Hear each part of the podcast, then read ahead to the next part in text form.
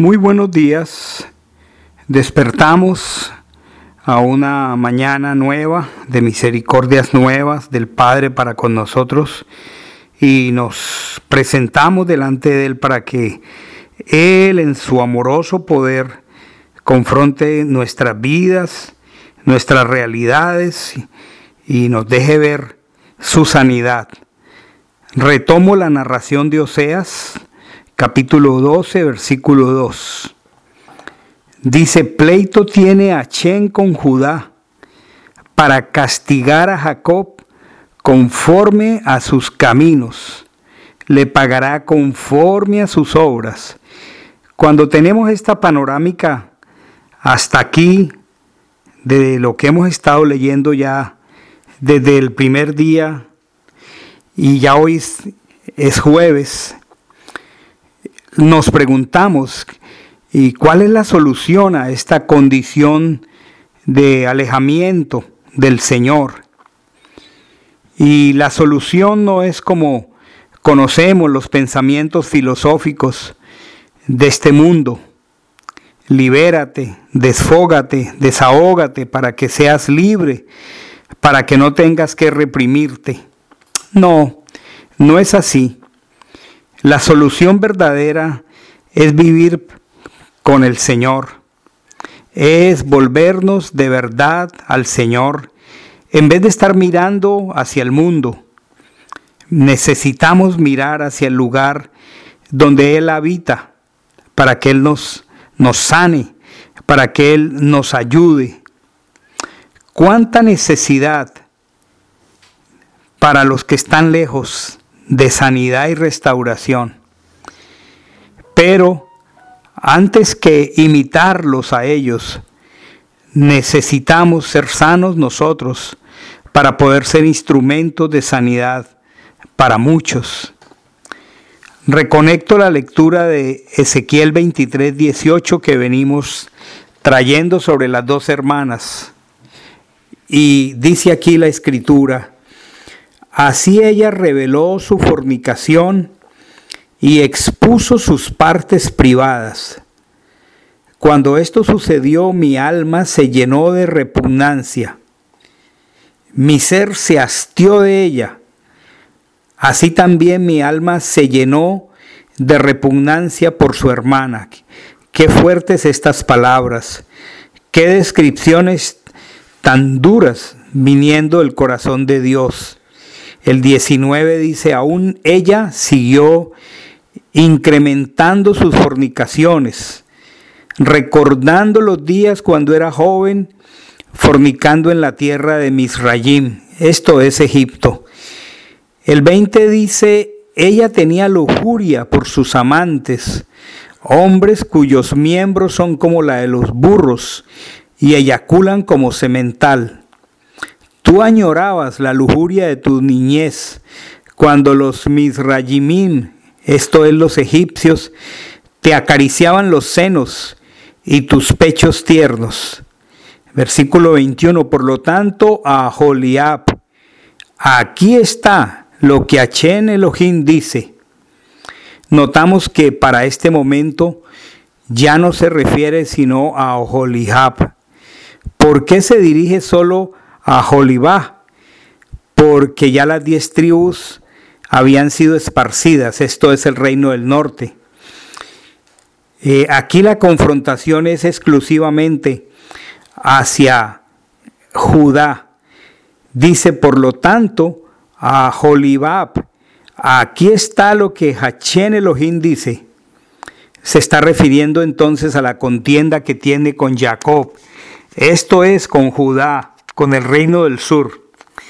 Continuemos conectando la lectura con Oseas. Oseas 12.2. Achén tiene un agravio contra Yahudá.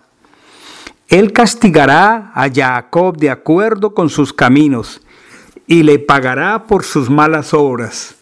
El versículo 3 dice, en el vientre él cogió a su hermano por el calcañal y con su fuerza venció a Elohim.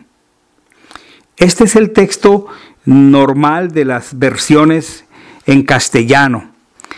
pero aquí encontramos algunos errores en la traducción. Entendamos lo que dice. Al momento de nacer, cuando la madre los parió, Jacob no hizo mayor esfuerzo, solo se agarró del talón de su hermano. Y al salir primero, él, en este caso Esap, Jacob fue arrastrado por su hermano desde el vientre. Ahora tiene sentido el paralelismo que está haciendo aquí Osea 12.3. Aclaro, un paralelismo es una figura del lenguaje en hebreo.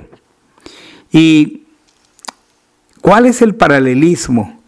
Jacob con la fuerza de Dios, con la fuerza de Dios, fue príncipe con Elohim.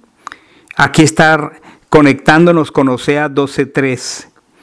Lo que dice el hebreo es Ubeono Sarat Etza Elohim. Y este Ubeono significa fue príncipe con Elohim. Ahora nos preguntamos, ¿de quién es la fuerza? Si está diciendo que no tuvo fuerza para nacer, no podríamos entonces afirmar que fue su fuerza la que usó para usar contra el varón. La escritura habla de un ángel, pero realmente la palabra es ish, varón. Lo que está diciendo es que con la fuerza de Dios fue príncipe con Dios. La palabra Sara significa príncipe, no significa luchar ni vencer. De aquí viene la palabra Yisrael, que significa yo pondré príncipe. El versículo 4, capítulo 12 o sea, dice, sí, él fue príncipe y peleó con el malaj, palabra para mensajero, y prevaleció.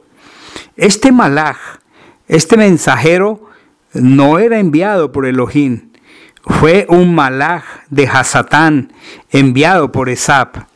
El versículo 4 dice, él sollozó, está hablando de Jacob, y le rogó a Dios. Después en Beitel le halló y de allí Él hablaría con nosotros. Recordemos, cuando Jacob se enteró de que su hermano Esap venía con 400 mensajeros, él se llenó de temor y le suplicó a Dios, Señor, sálvame de la mano de mi hermano Esap. Él no le dijo a sus siervos, los que estaban con él, quédense aquí, yo lo voy a enfrentar con mis fuerzas. No, cuando Jacob lloró y le suplicó a Dios que lo librara de su hermano, ¿quién apareció y lo salvó? Aquí hay una figura preciosa que solo podemos entender desde el idioma hebreo. Hay un, texto, un nombre que se refiere a la manifestación del poder de Dios. Este nombre en hebreo es el Chahar. Así que aquella madrugada cuando el mensajero de Hasatán lo tenía sujeto por el muslo, fue la manifestación del poder de Elohim, el Chahar, la que lo libró, porque él se sentía vencido.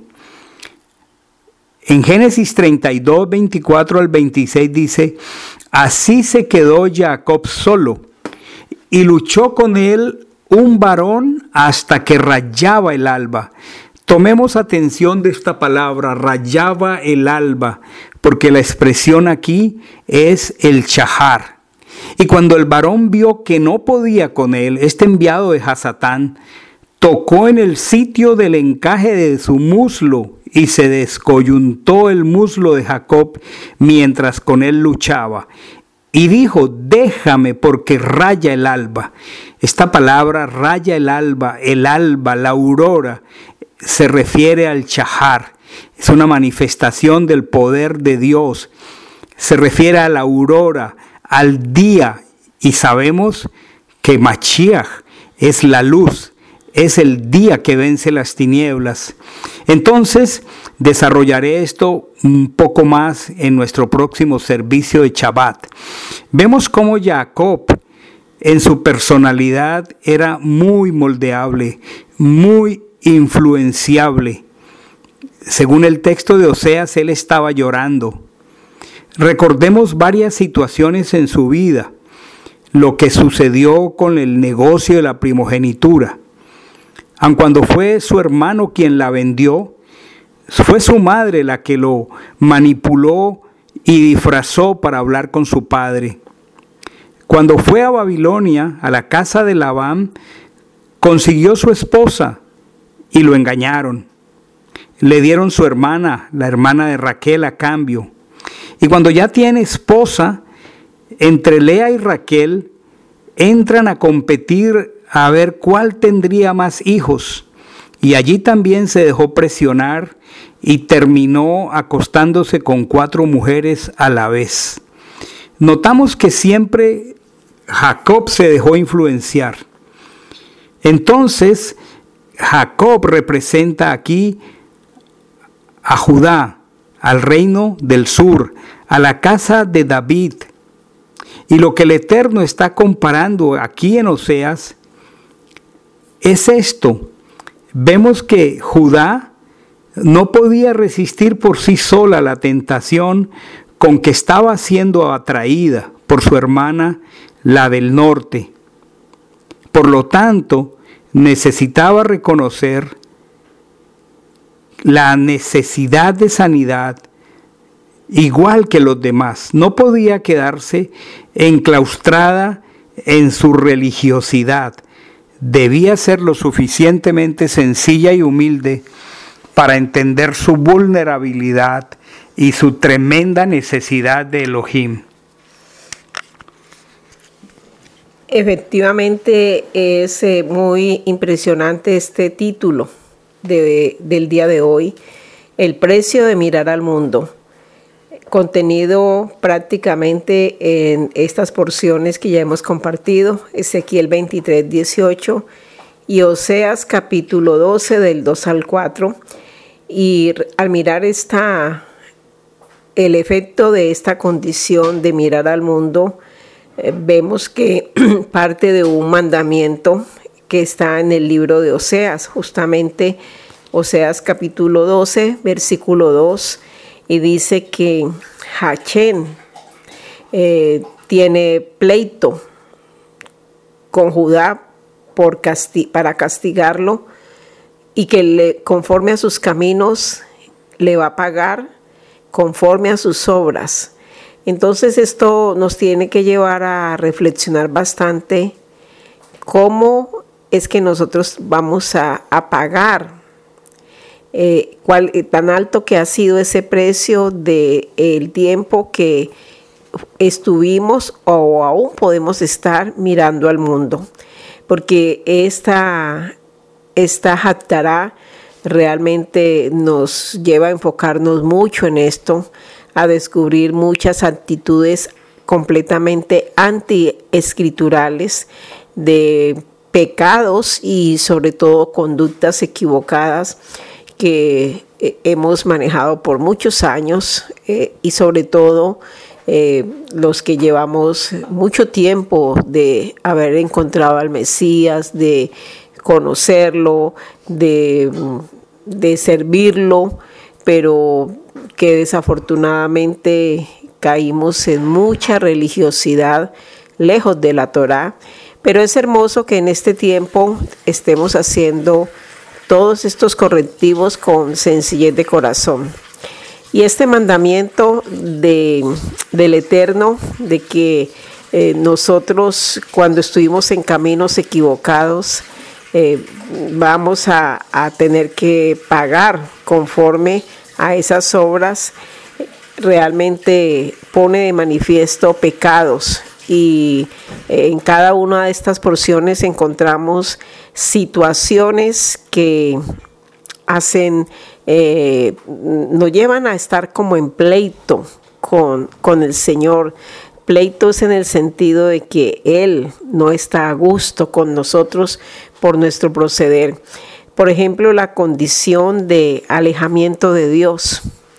Eh, la solución eh, mm, de creer que nosotros eh, nos tenemos que desahogar, que tenemos que buscar nuestra propia libertad, eh, no podemos ser personas reprimidas y, y comenzamos a actuar por nuestros propios criterios e indiscutiblemente al manejar nuestra vida de esta manera, nos alejamos de Dios, porque lo que Dios nos establece no es esto en ningún momento. La solución es vivir con Dios, es volvernos de verdad al Señor en nuestra mayor necesidad, es em, dejar de mirar hacia el mundo, dejar de recrearnos con todas ese tipo de experiencias del pasado, cercano, lejano, no sé, cada uno lo sabe. A cambio, mirar al lugar donde Él habita, acudir a Él para que Él nos ayude y nos sane. Y aquí hay un pecado muy lamentable. Bueno, todos los pecados son lamentables, pero este de manera específica es cuando se nos olvida buscar en Él ayuda y sanidad, porque pensamos que ya no la necesitamos, que estamos haciendo las cosas de una manera tan casi perfecta que, que ya mm, superamos esa etapa. Eh, ¿Cuánto necesitamos todos eh, sanidad? ¿Y por qué la necesitamos? Aunque creamos que no, porque para no imitar a aquellos que están lejos y que requieren sanidad, nosotros tenemos primero que ser sanos y entonces es así como podemos ser instrumentos de sanidad para los demás. Y aquí viene una pregunta que nos debe inquietar en este momento, ¿para quién tú estás siendo instrumento de sanidad en la vida de otros? Esto nos lleva a pensar dos cosas. ¿Realmente eh, yo estoy sana de tantas experiencias y tantas eh, condiciones que hoy me doy cuenta que no, no son gratas a los ojos de Dios. Y aún si pudiera decir sí, ya estoy completamente sana, estoy en, en muy buenas condiciones, entonces viene la segunda pregunta. Entonces, eh, ¿cómo estoy siendo instrumento para sanar a otros? Eh, a quienes me acerco, a quienes estoy buscando, a quienes estoy eh, llevando la instrucción para que ellos eh, comiencen a experimentar sanidad. Es un desafío muy alto para todos nosotros. doblemente, entender que aún requerimos sanidad y dos, que en la medida que somos sanos, tenemos que ser conscientes y responsables que hay muchos allá que necesitan eh, que nosotros nos dejemos usar como instrumentos de sanidad. Otro pecado que se hace evidente en esta larga mm, descripción de Ezequiel en complemento con Oseas es cómo eh, el pecado de, la idolatría, como el pecado de la inmoralidad sexual, eh, hace que el alma, que, el ser de, Dios se llene de repugnancia hacia nosotros. Y esto es muy fuerte, eh, que uno mm, no se detenga a, a, reflexionar y a tratar con Dios cuántas acciones de su vida a Él le causaron repugnancia y cómo eh, experimentar realmente que nosotros aborrecemos esas conductas. Pero hay algo que se conecta en el mismo libro de Ezequiel 23, 19, eh, aparte de, la ofensa tan grande y de la repugnancia que el pecado de inmoralidad eh, produce en el corazón de Dios, es cómo eso se conecta con una continua recordación del mundo. Y aquí es muy clara la escritura cuando dice, tú estás recordando los días cuando fornicabas en la tierra de Misrayim, en Egipto. Y conecta inmediatamente con Ezequiel 23:20, donde le dice, tú añorabas la lujuria de tu niñez cuando y vuelve otra vez cuando en Egipto hacías esto y aquello. Entonces hay, hay algo que se hace muy evidente y es eh, que nosotros eh, continuemos eh, como saltando de, creer que estamos en la casa de Él, que estamos realmente rendidos a Él, pero al mismo tiempo estemos acariciando lo que, lo que fueron nuestros caminos antes o aún peor, eh, sigamos con cierta frecuencia yendo por estos caminos. El Padre es muy estricto en este punto. En Oseas 12.2 dice que de acuerdo a nuestros caminos, Él pagará nosotros pagaremos por nuestras malas obras.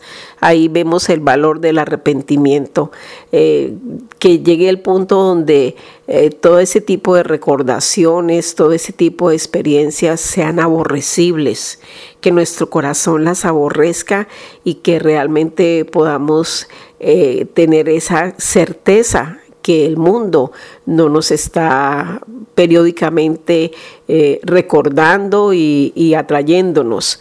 Hay otro, otro, otra promesa muy significativa y dice, mm, tiene que ver con cómo para Jacob la fuerza de Dios lo convirtió en príncipe. Fue príncipe con Elohim porque se movió solo por la fuerza de Dios. Nosotros fuimos eh, levantados, aún como creyentes en nuestra antigua manera de, practicar eh, una espiritualidad, creyendo que era nuestra fuerza y que entre más tiempo teníamos de conocer al Señor, más debía ser evidente en nosotros esa fuerza, ese llamado liderazgo, ese, ese llamado eh, estilo exhortativo y toda esta cantidad de cosas que aprendimos, vuelvo y digo, totalmente antiescriturales, porque eh, aquí es claro que eh, Jacob no hizo mayor esfuerzo, sino que se agarró el talón de su hermano y él fue arrastrado desde el vientre de su madre y aquí hay un paralelismo muy grande. Cuando nosotros vivimos, nos movemos, y creemos que es en nuestra fuerza que vamos a lograr las cosas y lo que la promesa es que la fuerza de Dios es la que nos, nos convierte o nos levanta a esa condición de príncipes. Es la fuerza de Dios. Ese, en hebreo esa palabra ubeono eh, significa fue príncipe por la fuerza de Dios.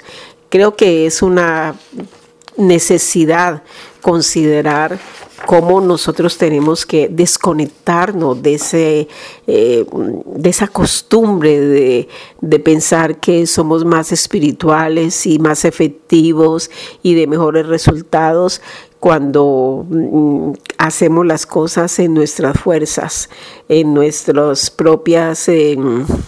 condiciones, en nuestros propios eh, eh, implementación, nos hemos implementado, el mundo nos implementó de esa manera y a nosotros nos pareció bueno y, seguramente nos acostumbramos.